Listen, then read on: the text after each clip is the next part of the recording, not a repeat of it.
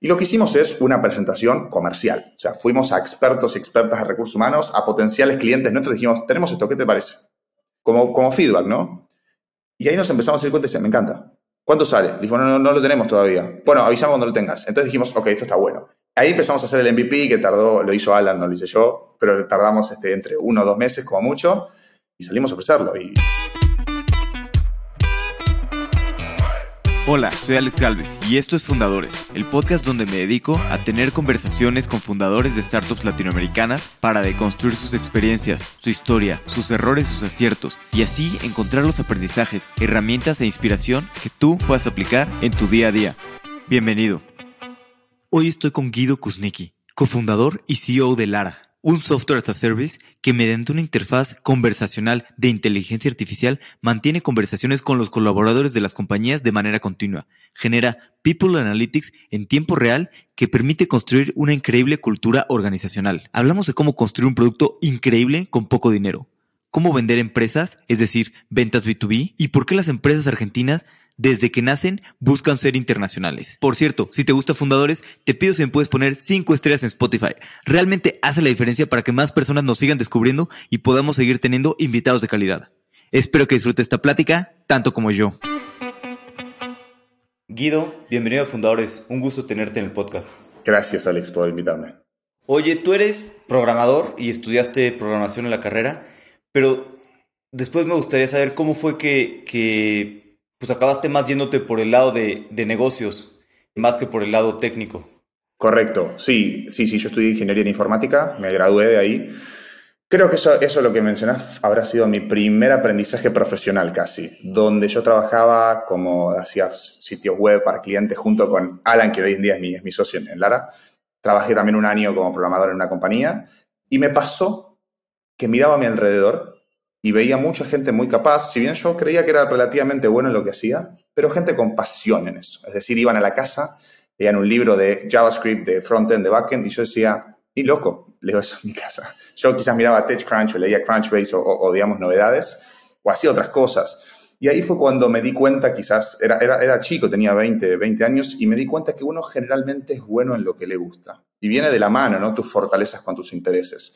Y ahí fue cuando dije, bueno, ¿cuál es mi fortaleza? qué, dónde creo que soy bueno? ¿no? Porque también uno tiene que descubrirlo. Y fue más por el lado de me gusta hablar con la gente, me interesa el negocio digital, me encanta la tecnología, pero no del lado tan técnico.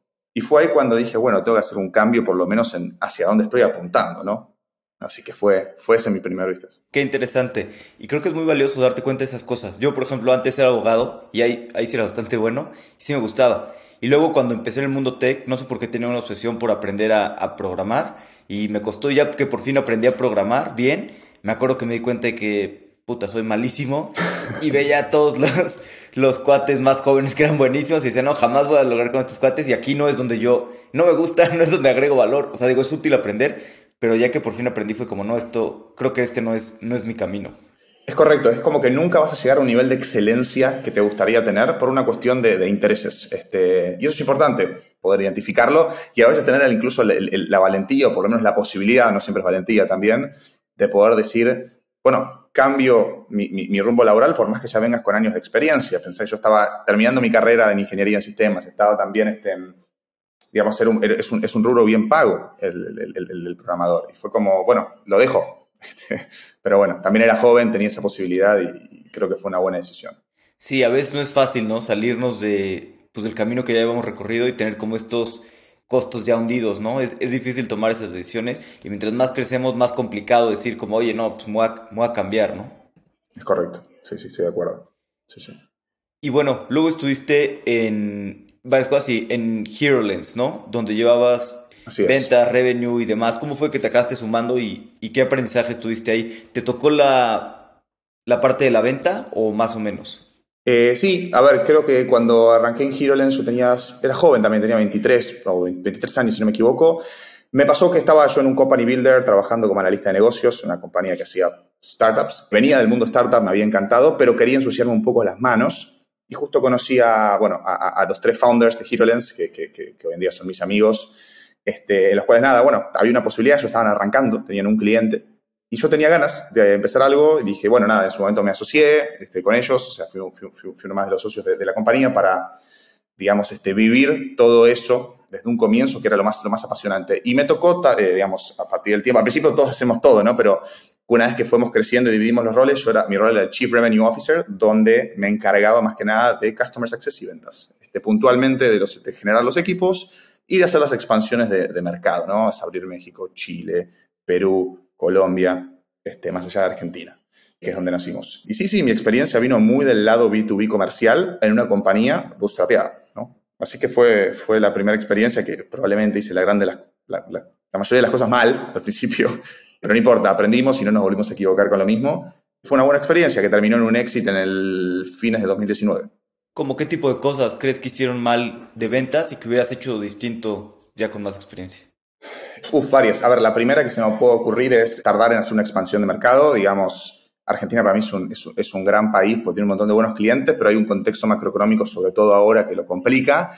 Creo que salimos un poco tarde a, otros países y cuando salimos quizás no fuimos directo al más grande, que era o México o Brasil, que son los, los mercados. Entre México y Brasil tienen casi un 70% del mercado latinoamericano. Quizás fue el último, hicimos Chile, Colombia, Perú, pensando quizás era como más escalonado y cuando llegamos a México los tickets promedio eran mucho más elevados. Creo que hizo un cambio. Después creo que hubo malas contrataciones, pero no, la gente siempre fue muy buena. El tema es que nosotros no teníamos la capacidad de entender quizás este, contratar un rol junior para, para, para, un, para, una, y no acompañar lo suficiente para, por ejemplo, una apertura de un mercado. La verdad que fue más error nuestro que de las personas que contratamos. Pero bueno, nada, es un aprendizaje de saber el acompañamiento que requiere, contratar una, una nueva persona. Yo personalmente no sabía vender. O sea, llegué a una reunión y me ponía a hablar en vez de escuchar. Entonces fue un aprendizaje constante de, personas que, hacían su primera experiencia en, armar una compañía. Y nada, es parte del camino, digamos. Sí, es parte del camino. Y me decías que todo es bootstrapeado y luego acabaron vendiendo la compañía, ¿no? Porque es, ¿cómo, ¿Cómo fue ese proceso de venta? ¿Te tocó y a ti sobre todo verlo como pues, empleado, no early employee que llevas ahí todo el tiempo? Pero pues, supongo que la decisión acaba siendo de, pues, de los founders, ¿no? No, por supuesto, siempre la decisión es de los O sea, como que estás ahí y llevas todo construido, pero pues tú al final pues, no pintas, ¿no? En, esas decisiones. A ver, había un equipo de management, yo estaba en el equipo de management, que digamos, estábamos todo al tanto de la decisión, desde el día cero en que inició esa, esa conversación de, un posible exit, pero definitivamente quienes toman la decisión, los, los accionistas mayoritarios, de los cuales son los founders, pero la verdad es que eran tan, eran, era un equipo tan, tan, tan unido y tan cercano que fue como comunicación plena. Y el proceso fue, mm, fue un poco aleatorio en el sentido de que fue un proceso de due diligence, desde el primer contacto, due diligence y cierre, que habrá sido menos de 3, 4 meses. Fue una necesidad muy puntual que necesitaba el comprador, que era una compañía americana. Y fue medio una, una montaña rusa de, emociones y, y, fue relativamente rápido. Pero bueno, este, son esas cosas, viste, que, que, que también son un aprendizaje, que hay veces que por X o por Y tenés una pizca de suerte, siempre que te agarre haciendo las cosas bien la suerte, pero nada, tuvimos esa suerte y en poco tiempo fuimos adquiridos. ¿Y después cuál fue el siguiente paso de tu carrera? Después de pues, haber llevado aquí el crecimiento, ver hasta la salida de la venta, que creo que es algo muy bonito, ¿no? Ver una empresa casi desde iniciando hasta, hasta la venta. Sí, sí, fue increíble. La verdad que fue, para mí la magia de estar en una startup, digo como founder, early employee o, lo que sea, porque mirás seis meses para atrás cada vez que te, te frenás a ver y lo que creció la compañía y lo que hiciste profesionalmente es, una, es un abismo. Después lo que me tocó vivir, a mí yo estuve como liderando Latinoamérica dos años, digamos, por distintas razones, algunos de mis socios se fueron, algunos, nada, o sea, quedé con algunas pocas personas, eh, o sea, no, no, quedamos todos eh, en la compañía. Este, yo tuve que liderar un área de, Latinoamérica, estuve dos años ahí, por una cuestión de contrato, y luego ya me, fui para, para, emprender Lara. Pero lo, lo, interesante de todo esto, Alex, es que la, la necesidad de lo que terminamos viendo para armar Lara la vi mientras trabajaba ahí digamos, nos adquieren en septiembre de, 20, de, perdón, de 2019 y seis meses después cae la pandemia, ¿no? Uno de los desafíos más importantes que teníamos post adquisición es la retención del talento, ¿no? Es este, cómo mantenemos a la gente ante un cambio de cultura. Pero esto se vio muy dificultado por la pandemia, de modalidades híbridas y remotas, que un desafío fue cómo sabemos cómo está la gente, ¿no? Estamos en medio de una de un merge entre dos compañías y yo esa dolencia la vi y la sufrí. Yo tenía encargado de hacer algunos merge de ciertas áreas con las de Estados Unidos, con las de Latinoamérica y veía que no tenía en tiempo real eh, el, entendimiento de cómo estaba la gente. O sea, ¿cómo está la gente? ¿Quién, está, quién está descontento? ¿Quién está descontento con su líder, con su, nuevo, con su nuevo líder, con su nuevo puesto? Y fue un, wow, acá hay que hacer algo. Y ahí ya estábamos hablando con Alan, que, que Alan, mi socio de, tecnología, ya estaba sufriendo algo similar en su compañía, que también trabajaba en una compañía de tecnología, y pusimos a, abocarnos directamente a, encontrar las problemáticas, porque siempre en estos cambios de paradigma, sobre todo lo que pasó con la pandemia, surgen oportunidades nuevas, ¿no? Así que lo, buscamos tomar por ese lado. Claro, pero ¿cómo, nace un poquito la idea de Lara? Porque, ok, esto que menciona es un problema real, ¿no? Pero a veces traducir ese problema a un producto puede ser mucho más complicado, ¿no? ¿Cómo fue su, su o sea, sabían que aquí había un problema, pero después cómo empezaron a explorar posibles soluciones o, o, productos? A ver, te lo puedo responder por dos maneras. Lo primero, si quieres lo más interesante, es nosotros hicimos algo que generalmente es distinto a lo que se hace tradicionalmente a la hora de generar un concepto de una compañía. Y ojo, no es que esté bien o mal. O sea, incluso yo a veces, esto lo digo más como anécdota graciosa, a veces es como que se piensa que, no sé, Zuckerberg se estaba bañando y le cayó la gotita en el lugar correcto y, se le ocurrió a Facebook. Y no, no es así. Definitivamente no es así. Y quizás un paso intermedio es decir, bueno, tengo un concepto, una idea que me suena o que quizás tengo experiencia, la hago y la voy a probar al mercado. Bueno, nosotros hicimos totalmente lo opuesto. Estuvimos tres meses enteros solamente entrevistando gente.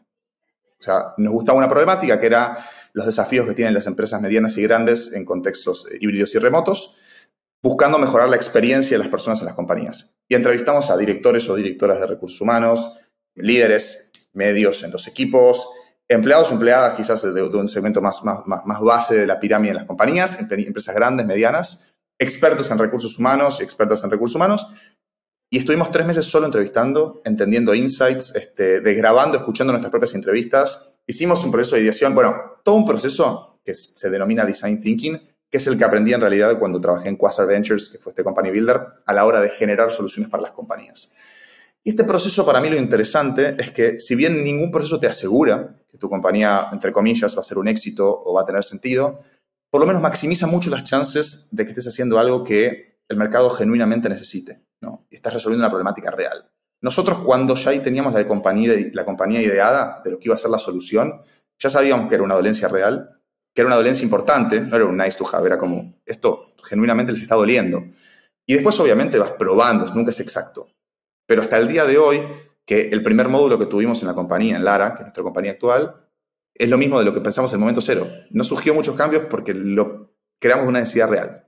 Lo como ok, hablaron, descubrieron el problema y luego cuál fue el siguiente paso. Ya tenía el problema que dijeron, vamos a hacer un MVP o vamos a levantar capital o, o como por qué lado, lado te vas y cómo, cómo pensaron cuál era el mejor camino. A ver, una vez que teníamos lo que se denominan insights, que eran básicamente las dolencias principales de las personas que, encontramos nosotros, hicimos un proceso de ideación. Inventamos 10 personas ajenas al proceso y dijimos, tenemos estas problemáticas, ¿qué soluciones se nos ocurren? Tiramos un montón y después agarramos una que nos gustó, dijimos, vamos con esto. Y lo que hicimos es una presentación comercial. O sea, fuimos a expertos y expertas de recursos humanos, a potenciales clientes nuestros, dijimos, tenemos esto, ¿qué te parece? Como, como feedback, ¿no? Y ahí nos empezamos a decir cuenta y me encanta. ¿Cuánto sale? Dijimos, no, no, lo tenemos todavía. Este, bueno, avisamos cuando lo tengas. Entonces dijimos, ok, esto está bueno. Ahí empezamos a hacer el MVP, que tardó, lo hizo Alan, no lo hice yo, pero tardamos este, entre uno o dos meses como mucho y salimos a ofrecerlo. Y de esos tres, cuatro meses llegamos a cuatro o cinco clientes, que para nosotros era un montón en ese momento. Y nada, es, ese, es, ese pedido de feedback que termina en un cliente después, ¿no? Es, muy común lo que dicen, ¿no? Que saques que tu MVP eh, tienes que estar avergonzado y que lo saques más rápido al mercado. Pero pues también si sacas demasiado rápido no es un producto lo suficiente sólido, sobre todo en la parte B2B, pues puedes perder esos primeros clientes, ¿no? Que están muy interesados y que si no es un, buen producto.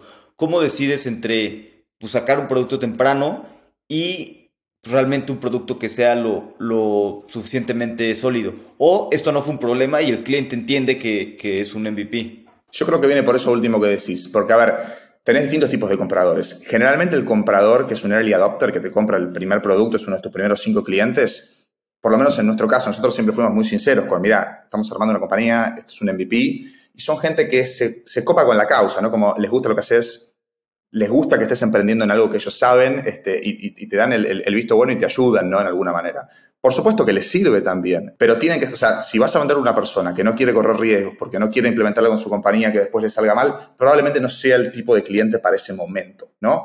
Y en general, sobre todo en B2B, no son clientes, no le vas a vender una multinacional gigante de cero o es muy difícil, necesitas quizás mucho más capital para hacer un producto mucho más sólido.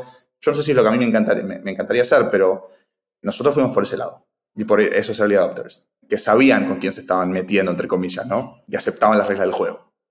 Sí, claro, encontrar a esas personas que tienen un pain point tan grande, que están dispuestos a probar otras cosas y saben, ¿no? Que, pues que al principio no va a ser perfecto y hasta prefieren así porque lo pueden ir moldeando a sus necesidades, ¿no? Irte diciendo los problemas que tienen y los va este, resolviendo. 100%. Oye, y una cosa a mí que, que me llama la atención de ustedes, me pasa que muchos founders hablo con ellos y quieren levantar muchísimo capital. Este, dice, no, este vamos a levantar 3 millones de dólares, 2 millones de dólares. Y digo, está muy bien, si es el capital que necesitas, pues es lo que necesitas, ¿no? No se le puede hacer más. Pero, pues yo creo que se puede hacer mucho capital con, poco en Latinoamérica. Ustedes, su primer ronda, digo, eran emprendedores que, que, traían buen background y demás, y con su primer ronda levantaron solamente 200 mil dólares, y con esos 200 mil dólares, pues avanzaron muchísimo, ¿no? Crearon un gran producto, buenos clientes y demás. Así es. ¿Tú qué opinas para estos founders que, están empezando? Porque levantar mucho, o sea, si necesitas el capital está bien, pero es mucho más difícil levantar una ronda de 2 millones de dólares que una ronda de 200 o, 300 mil dólares. A ver, yo, no lo pienso quizás tanto en monto, sino que lo pienso el por qué levantar capital, ¿no? Pensar, o sea, creo que suena fancy o suena lindo el levanté 5 millones de dólares, 3 millones de dólares, pero levantar capital implica dilución, implica, digamos, una, una, una mochila, una carga mucho más fuerte y yo por esos dos, creo que son esos dos aspectos que nosotros evaluamos, que es, a ver, ¿cuánto dinero necesitamos para hacer esto? Lo primero que queríamos hacer. Nuestro primer objetivo era decir, tengamos suficiente dinero para poder pagar sueldos de las dos, tres personas que contratemos, alguien más, un developer que nos ayuda a generar una plataforma mejor, una persona comercial que nos ayuda a vender. Este, y para eso no necesitas 3 millones de dólares. Este, ojo, depende del modelo de negocios. Cuando haces una compañía capital intensive, que necesitas capital por la razón que sea, a veces no queda otra.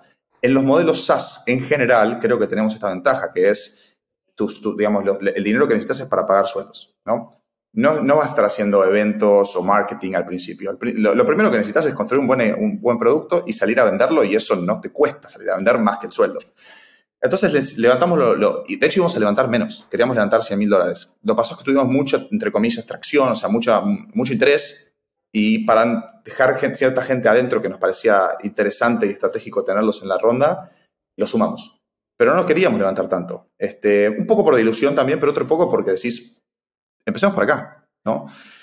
Si nos va bien, validamos, probablemente podamos levantar después e incluso a una mejor evaluación, que de hecho es lo que sucedió. Ahora bien, siempre están las dinámicas de mercado. Decís, bueno, no, pero ahora si hay una oportunidad y quizás en un año va a estar más jodido. Bueno, ya ahí es otra decisión pero por nosotros vino por ese lado y con 200 mil dólares, te digo que fue de más, levantamos de más. O sea, no necesitamos todo eso. Pero bueno, fue lo que terminó pasando. Sí, claro. Además, pues 200 mil dólares, si los usas bien, te llevan bastante lejos, ¿no? En, en, Latinoamérica. Sí, por supuesto.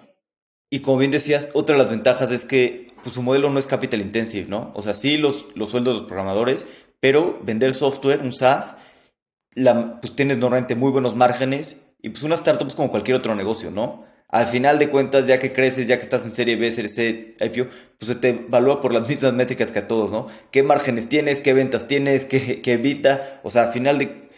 Sí, hay algunos que, que pierden al principio con tal de crecer, pero pues lo normal es que pues es un negocio como cualquier otro, ¿no? Y entre mejores márgenes tengas, pues va a ser mejor construir un, negocio. Y, y, hablando un poquito de eso, por un lado tienen SaaS, que es súper bueno, buenos márgenes, buen negocio, buen todo, pero por otro lado, es un SaaS de recursos humanos y en mi experiencia a veces recursos humanos es un área muy difícil, ¿no? Es difícil convencer a los clientes, es difícil tener a las personas y luego hay muchos inversionistas o algunos que pues, no les gusta, ¿no? Eh, invertir en, en, pues, en toda esta área de, recursos humanos. Para ustedes, ¿cómo, cómo han visto la, la industria? A ver, eso, eso que decís, Alex, es, es, una, es una realidad. Yo creo que también hay una cuestión de un sesgo de, de, de, la copia, de si él no invierte en HR Tech, yo tampoco invierto en HR Tech. También creo que hemos visto históricamente, como te doy un ejemplo, EdTech hace unos 5 o 6 años nadie quería invertir en EdTech y de pronto pasó a ser un boom. Entonces yo creo que son olas. son olas, ¿no? De pronto, y, esto es un análisis que también justo con, Santi Zavala de 500 lo, hemos hablado, pero si que es un boom, va a haber gente más con más educación, eh, incluso sobre todo técnica en Latinoamérica, van a haber más, va a haber más roles técnicos, va a haber mucho más importancia en cuidar a esas personas que son nuevos roles técnicos, entonces HR Tech va a pasar a ser una prioridad, para mí es una cuestión de tiempo. Sobre todo post pandemia que vimos un boom de burnout, vimos un boom de eh, well-being, de cuidado de las personas. Entonces, yo creo que hay que mirar más que nada la tendencia y no juzgar tanto el HR Tech. O sea, nosotros tuvimos la, suerte de levantar una ronda, porque tuvimos varios angels y, cinco fondos distintos que, a mi criterio la, vieron igual que nosotros. Después pueden ser tu foco, pero me parece que, entre comillas, discriminar por sos no sé cuánto tech, carece un poco de sentido en algunos casos, pero bueno, son tesis, no me voy a meter con eso, pero este, mi visión es que mm, cuando se mira algo general, de una manera muy general, como yo no invierto en HR Tech porque es difícil venderla a estos, creo que nos estamos perdiendo de entender el jugo que, está, digamos, el valor agregado que está haciendo una compañía. Nosotros vamos a vender nuestro producto y nueve de cada diez clientes se quedan con los ojos abiertos así. Entonces, no es para mí, o sea, cuando yo veo eso, digo, entonces, ¿dónde está él? Es difícil venderle, ¿no? Nosotros estamos integrando cerca de un cliente por semana. Entonces, y quizás otro HR Tech no. Y lo mismo quizás en FinTech que está recontra hot, le, le está yendo bárbaro o quizás no. Entonces digo, es un case by case, a fin de cuentas. Sí, claro, es un case by case. Hay mucho esta mentalidad de, manada entre los inversionistas, de que si uno lo hace, pues los demás quieren invertir. Y al final de cuentas lo que importa son pues, los clientes, ¿no? Mientras estés agregando valor a los clientes y sea un buen negocio, pues va a seguir creciendo, ¿no? Y si creces, los inversionistas van a llegar, ¿no? Muchos a veces personas me preguntan, oye, ¿cómo crees que sea la mejor estrategia para levantar capital? No sé qué. Oye, pues la mejor estrategia es vender, vender muy bien, crecer muy bien. Y si estás creciendo y vendiendo, todo el mundo te va a querer invertir. Súper de acuerdo, súper de acuerdo. Y de hecho, también vos como emprendedores, como que estás, dormís mejor, eh, dicho de una manera. ¿Cómo encuentras los tipos de cliente y luego cómo sabes cómo llegarle? Por ejemplo, me decías el LinkedIn, pero honestamente puta, pues todo el mundo te quiere vender por LinkedIn y no sé si de repente las personas estén saturados, ¿no? De que te llegan mensajes. O sea, ¿cómo encuentras los canales indicados o el mensaje indicado para que te respondan en, esos canales? O sea, esta venta manual que dijiste al principio, ¿cómo la haces? Es verdad, es verdad que hay un montón de, leads por LinkedIn. Yo creo que también justo nosotros tenemos... A ver, nosotros no vendemos un commodity, no vendemos no, es lo mismo lo que le venden. Entonces quizás no le estamos vendiendo un servicio y quizás le escriben un montón de personas por, el mismo servicio ofreciéndolo. Entonces quizás en el mensaje ya genera ese diferencial, pero sobre todo buscamos conectar a un nivel individual. Que a vos te llegue, hola Alex, creo, imagínate, te llega un, mail que dice, hola Alex, conocemos las dolencias que tienen los creadores de podcast Conocer nuestros productos en esta. Quizás decís, bueno, lo salteo. Ahora os digo, hola Alex. Escuché el último episodio de Fundadores, donde está X persona. Justo vi que estuviste la semana pasada en un viaje en tal, porque lo pusiste en LinkedIn. Vos de pronto quizás le prestás otra atención, porque te está hablando a vos y te das cuenta que te lo escribe a vos. Y esa personalización hace la diferencia, ¿no? De nuevo, son, nosotros también tenemos la suerte que nuestro buyer persona, nuestro decision maker, esté eh, online. ¿no? Quizás una compañía que le vende a a una industria que no está muy digitalizada es más complicado. Pero a nosotros nos ha funcionado bien así. De hecho, no soy yo el experto. Nosotros hemos visto, no sé si conoces a Juan Pablo Villami, que es una, tiene un, no me acuerdo el nombre de la academia, pero tiene una academia que, nos explicó esto, nosotros hicimos sus cursos y, estuvieron súper buenos. Así que de ahí lo aprendimos. Buenísimo. Y sí tienes razón que pues una persona que al menos haga un mensaje personalizado, sabes que se tomó el tiempo de hacerlo, sabes que pues, que tiene muchas más posibilidades de, de estar ofreciendo algo que, que, realmente hace match con lo que buscas, o que si se tomó el tiempo de hacer estas cosas bien, seguramente el producto pues también estará bien hecho, ¿no? Será una cosa bien hecha y no, no un commodity. Una cosa más, Alex, que me parece interesante, sobre todo cuando estás arrancando. La gente, o sea, creo que está bueno pedir feedback. O sea, quizás la primera interacción que tienes con alguien es pedir feedback. A la gente no le molesta dar feedback. A veces te molesta que te estén vendiendo. Pero sobre todo cuando estás arrancando, si te dicen, mira, quiero arrancar esta compañía, me gustaría saber tu feedback. Y genuinamente, estás queriendo saber el feedback del otro, quizás esa persona te compre después o quizás no te compre, pero diga, mira, me gustó tanto lo que hiciste que te voy a presentar con un par de colegas. Entonces creo que eso, sobre todo al principio, vale mucho. O sea, estar abierto a escuchar qué opinan las demás personas. Y ahí hay más tasa de respuesta, seguro. Sí, totalmente, ¿no? Y, es valiosísimo eso. Como pues, es muy, conocido, ¿no? El consejo que dice que, que si quieres levantar capital, pidas consejos, y si quieres que te den consejos, pues pidas capital, ¿no? Entonces, pedir feedback o consejos pues, es también una buena manera de, que te abran la puerta y, te conozcan y que puedas escuchar mucho más a tus usuarios. Oye, ¿y cómo ha ido, ha ido evolucionando el producto de ustedes? Decías, y, es cierto que con la pandemia subió mucho el burnout y hace que su producto sea mucho más urgente, ¿no? Para las empresas. Pero ahora, pues que está cambiando otra vez, muchas empresas pues ya están regresando a la oficina, ya están dejando de ser remotos. ¿Ustedes han evolucionado el producto con la nueva realidad o más bien, oye, no, pues ese tipo de personas que regresan no son los ideales para nuestro producto, nuestro producto soluciona este problema a estas personas que tienen una parte remota o no sé qué. O sea, ¿cómo ha sido la evolución del producto, sobre todo en este cambio de, pues el cambio de cambio del mundo, ¿no? De pandemia, ahora no pandemia y demás. Ok, para, a ver, ¿quieres que explique primero qué, qué, es lo que hacemos? Porque quizás te respondo con eso. Ah, sí, sí, pues mejor. Dale. a ver, luego me, que me regañan los que escuchan el podcast porque dicen que yo me meto a, a, saber muy bien qué hacen las empresas y luego no lo explicamos y dicen, güey, me encanta, pero no sé qué hacen. no, no hay problema. A ver, eh, nuestra, compañía Lara es una tecnología de software service que mediante una interfaz conversacional, o sea, nosotros nos integramos con las interfaces conversacionales de las compañías, por ejemplo, Slack, Microsoft Teams, WhatsApp, Google Chat, entre otras, tenemos conversaciones con los colaboradores o empleados de las compañías y ejecutamos distintos módulos. El primer módulo y uno de los más importantes es el módulo de medición de experiencia, donde Lara va a estar teniendo conversaciones frecuentes y súper personalizadas, es decir, no le hace la misma pregunta al Alex que está hace 30 días, que el Alex que está hace 6 meses, que el Alex que acaba de volver de licencia de paternidad, por ejemplo, ¿no? Y a partir de esas conversaciones con las personas va a detectar cómo está haciendo su experiencia y nos va a generar en tiempo real analíticas para las, de las personas, para los equipos de recursos humanos y los líderes, ¿no? Pero con ciertas salvedades. Primero lo hace por, imagínate que tú usas Slack en tu compañía, no te tienes que descargar una app nueva y es que hacer clic o hacer clic en un link, te habla por donde tú ya conoces. Y si no le respondes, te va a decir, Lara, Alex, ¿pudiste ver mi mensajito? Como te hace ese follow-up humanizado. Y luego da información en tiempo real. Digamos, las compañías sucede mucho que tienen encuestas quizás una vez cada un año o dos años, eh, perdón, o dos veces por año.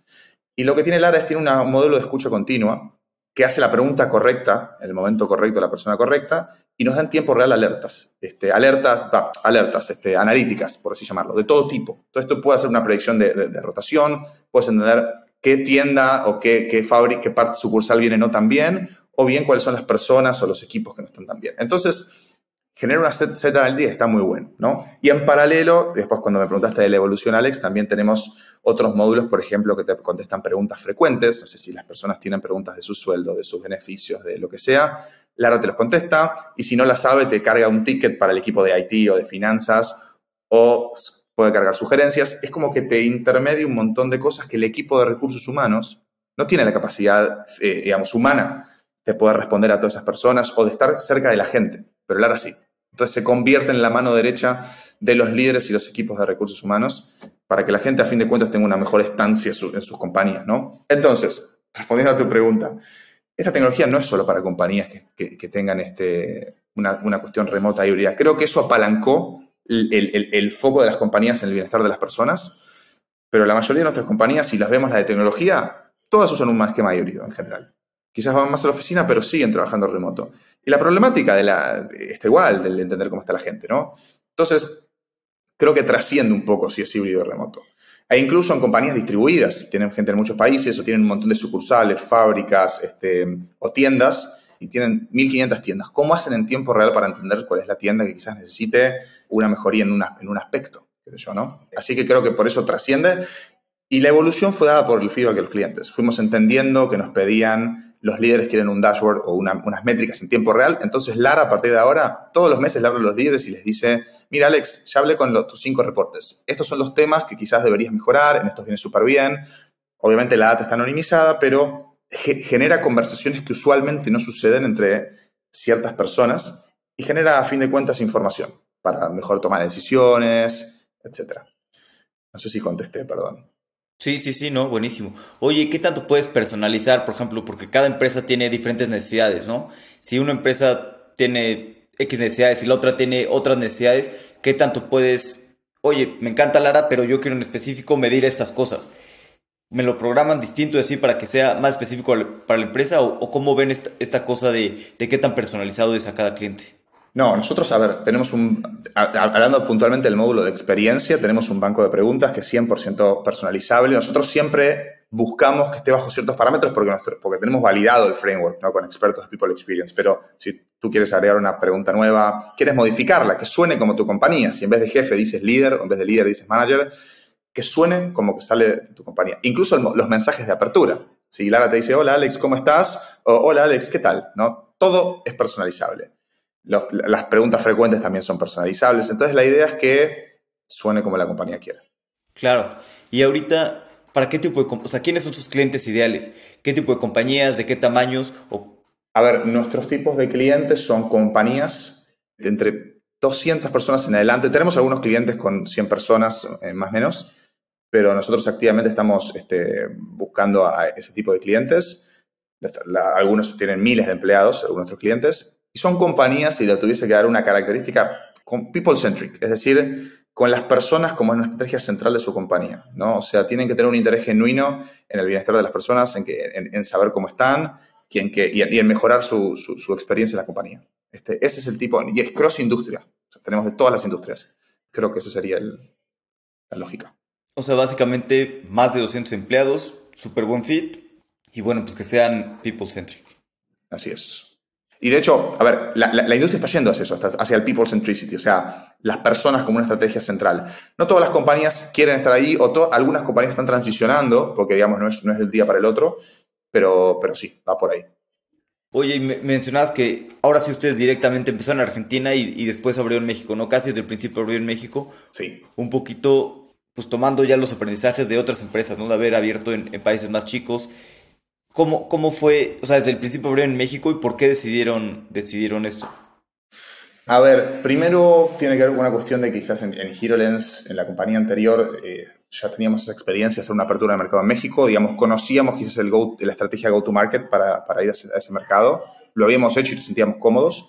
Segundo, porque México, te habla hispana, es el mercado más grande.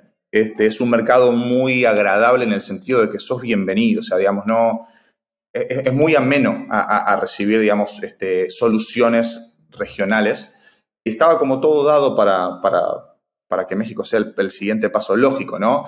Quizás si te lo comparo en números con Argentina, no, digo, no hablando de, economía, eh, hablando de compañías, quizás una empresa en Argentina de, más de mil personas es una empresa relativamente grande, pero en México hay muchísimas de esas, hay muchísimas. Entonces, naturalmente el mercado es más grande. ¿Y cómo han sido las ventas en México? Yo escucho a muchos founders que a veces les cuesta porque la cultura en México no te dicen que no. Todo el mundo te dice que, ah, sí, sí, me encanta, buenísimo.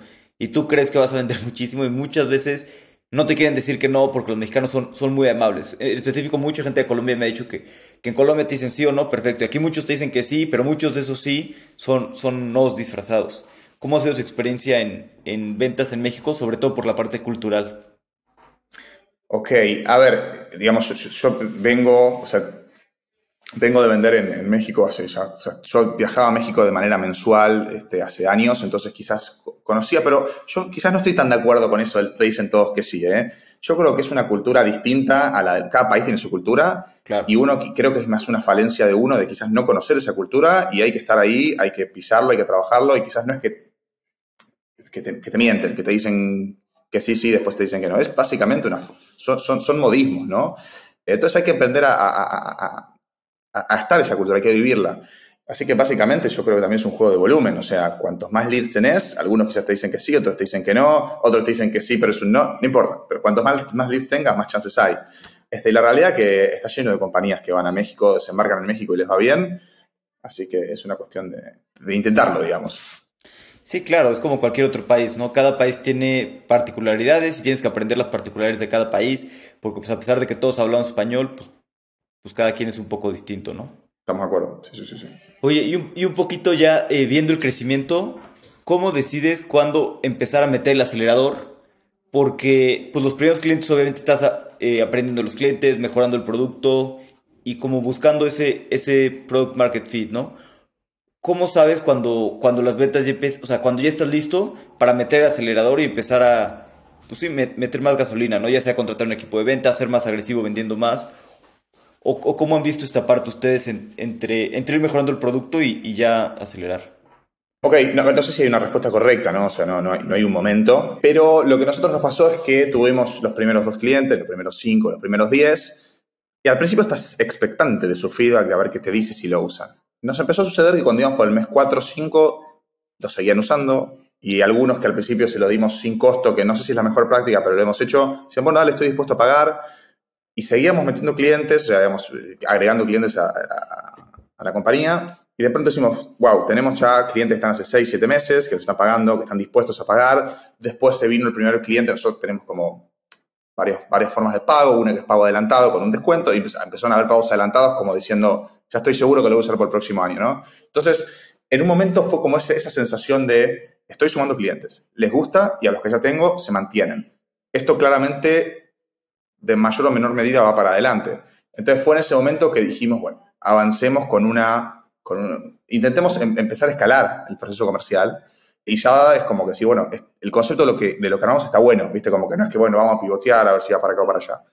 En paralelo empezamos a levantar una ronda, llamémosla, no sé, tres semilla dos o semilla, no importa, de poco más de un millón de dólares, para poder tener la espalda financiera para poder eh, apalancarnos con todo esto, ¿no? Este, y así fue. Yo creo que viene, fue un feeling, lo sentimos.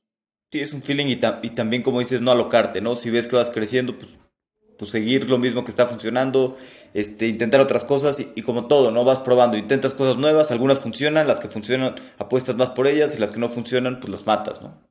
Oye, y hablando un poquito de, este, tú y tu cofundador son argentinos, y estábamos hablando antes de que inicie la entrevista un poquito de, de, pues de la situación en Argentina, ¿no? Pues que la inflación está bastante complicada y algunas otras cosas, ¿no? Por decirlo menos.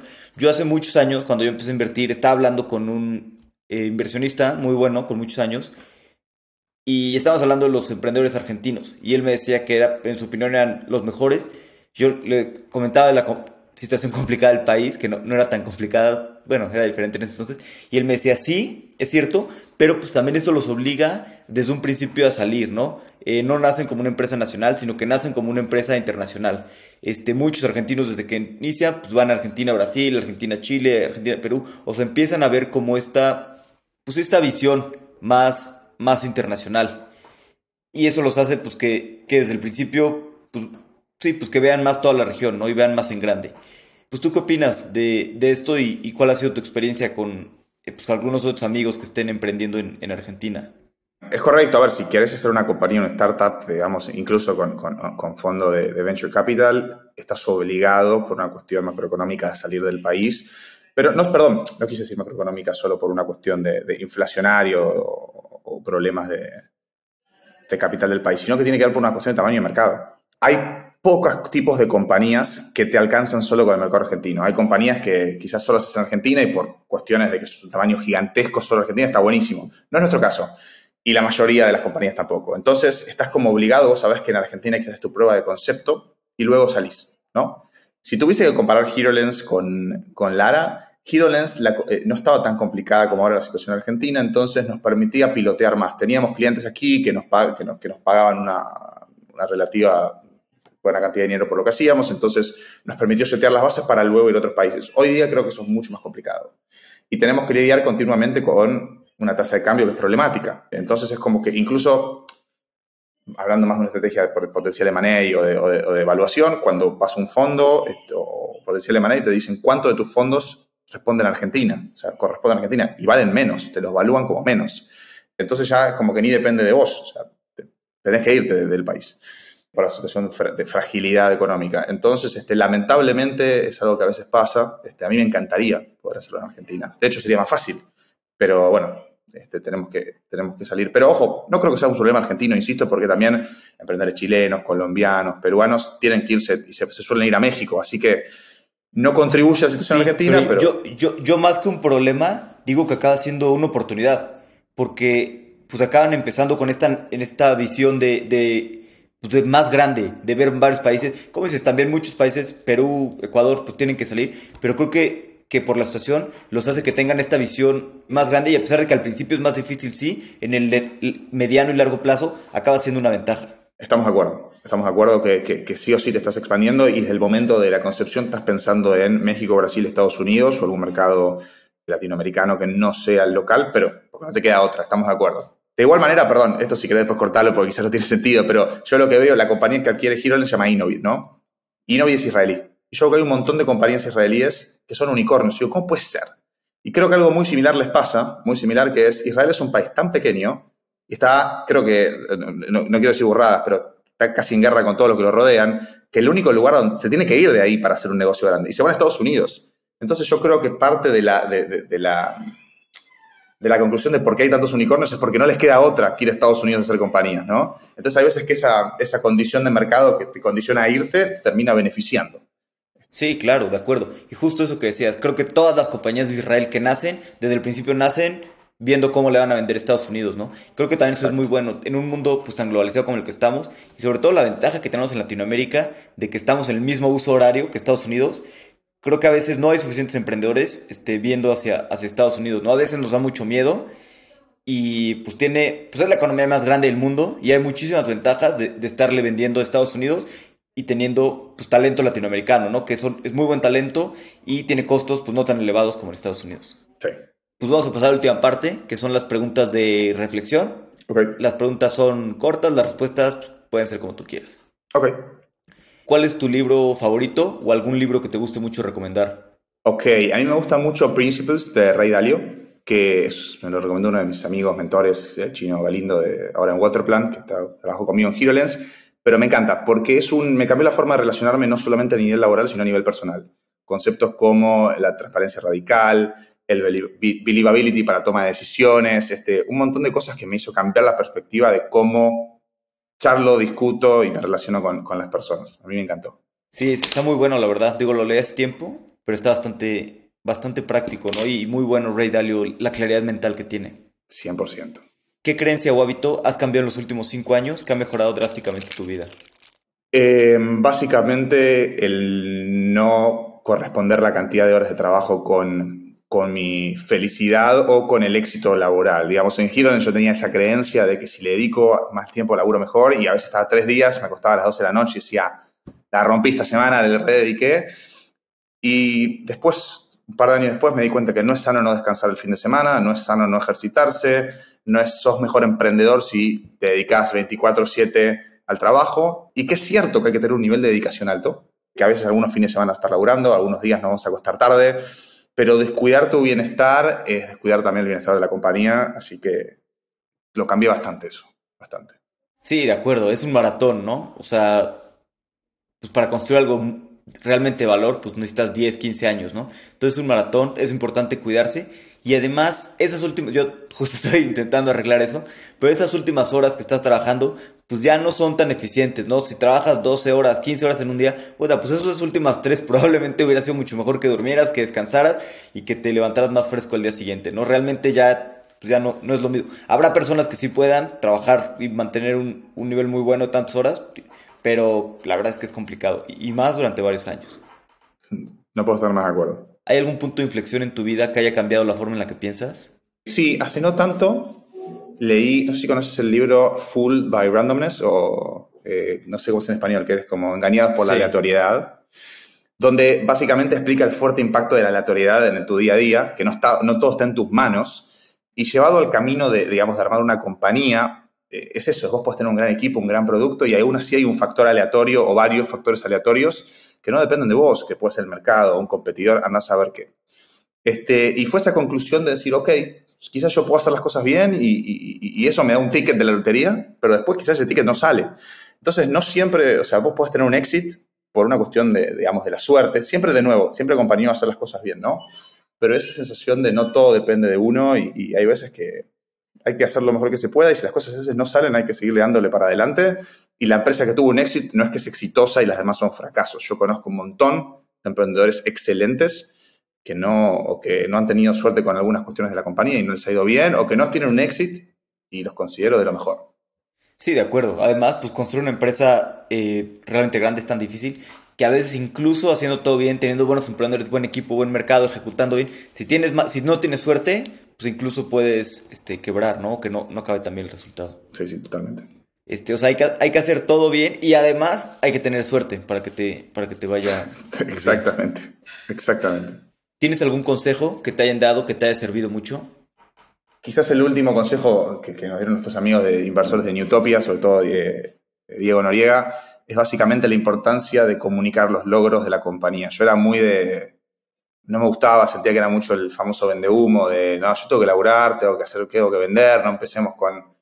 Eh, parafernalia de empezar a vender para afuera, pero la realidad es que me terminé dando cuenta que ese, esfuerzo, ese, consejo me dieron de comunicar, rinde sus frutos y los rinde. Digamos, empezaron a llegar más cantidad de leads, más cantidad de... Se empezó a correr más el nombre de Lara y yo la verdad es que lo, tenía, lo miraba un poco de distancia, ¿no? Me sigue costando, pero la verdad es que fue un consejo para mí que me cambió la perspectiva. Sí, totalmente. Yo no, yo no soy mucho de, de eso, pero a veces ayuda, ¿no? Eh, Bismarck Lepe decía una frase que era Early to rise, work hard, work hard and advertise. O algo así. O sea, está muy bien trabajar duro y todo, pero pues también la gente tiene que saber pues que va bien, no sé qué, y, al final de cuentas, muy gringo eso, ¿no? Que le podríamos aprender muy bien, pero pues sí te ayuda, ¿no? Que se te esté mostrando bien, pues te, te dan oportunidades con nuevos clientes y otro tipo de, de cosas. Pues. Hoy a lo largo de los años has tenido pues bastantes aprendizajes. Si te pudieras quedar con, con dos aprendizajes o le dijeras dos cosas a una persona que está empezando a emprender, ¿qué te gustaría decirle? ¿Qué me gustaría decirle? Eh, uf, no quiero, no quiero repetir mucho, Alex, lo que dije antes, pero es primero que, que, que, que el, quizás esto es algo de, de, mi, de, mi, persona, pero que un aprendizaje es que el dinero termina siendo lo menos importante en todo esto. Que quizás al principio más de chico es bueno y qué bueno, y la ronda, y levantaste tanta plata, y después puede ser tanto otro dinero. Al pasar de los años es lo que menos importa. O sea, le empiezas a perder el... eh, no, no, digo que le pierdas el interés porque es súper importante, pero digo que no es, nunca es tu motivación. Y sé que está, es una frase muy hecha, pero hay tantos momentos malos, es tan montaña rusa, que de verdad tenés que encontrarle, o sea, te tiene que divertir hacer esto. Este, y ojo, a mí no es que yo, no es, no es una cuestión de me apasiona exactamente o el mundo de HR o cuando hacíamos Heroes el mundo de advertising, no, me apasiona crear cosas. Este, y eso, esa pasión es la que después te hace sobrevivir en los momentos más, más duros, ¿no? Porque todos los pasamos. Y el último es, si vas a levantar capital, tarde o temprano te va a ser difícil. O sea, no, no conozco un emprendedor o emprendedora que no haya pasado por un momento difícil de levantar capital, que parece que nosotros levantamos un millón y parece que fue fácil. Para nada. Para nada. Por cada, si nos invirtieron cinco fondos, tengo otros 100 que nos dijeron que no. Por razones que se cruzan entre esas razones que no. Así que, digamos, estamos todos en la misma, digamos, ¿no? Este... Sí, totalmente. Levantar capital siempre es complicado y, y, muy cansado, ¿no? Hay mucha gente que, que lo ve en las noticias y parece que todo el mundo levanta y parece que es fácil y pues nada más lejos de la realidad. Totalmente. Guido, pues muchas gracias por tu tiempo. La verdad es que la pasé muy bien platicando contigo, conociendo más de tu historia y espero ver que, pues, que sigan evolucionando en Lara, sigan cada vez con más clientes y la verdad es que me encanta el producto, creo que es, es muy necesario y, y, muy bueno, ¿no? Para, como decir, lo más importante son las personas y es una herramienta para los equipos de recursos humanos que les puede ayudar a ser mucho más eficientes. Bueno, muchas gracias Alex, la pasé súper bien. Guido y su equipo están construyendo un producto increíble. Vamos a ver cómo sigue evolucionando. Por cierto, vamos a hacer un pequeño meetup de fundadores en Querétaro el 9 de marzo. Vamos a tener un panel con grandes fundadores hablando de levantar capital y sobre todo mucha convivencia de personas que queremos construir el ecosistema. Si vives en Querétaro, me va a dar mucho gusto verte ahí. Hasta la próxima.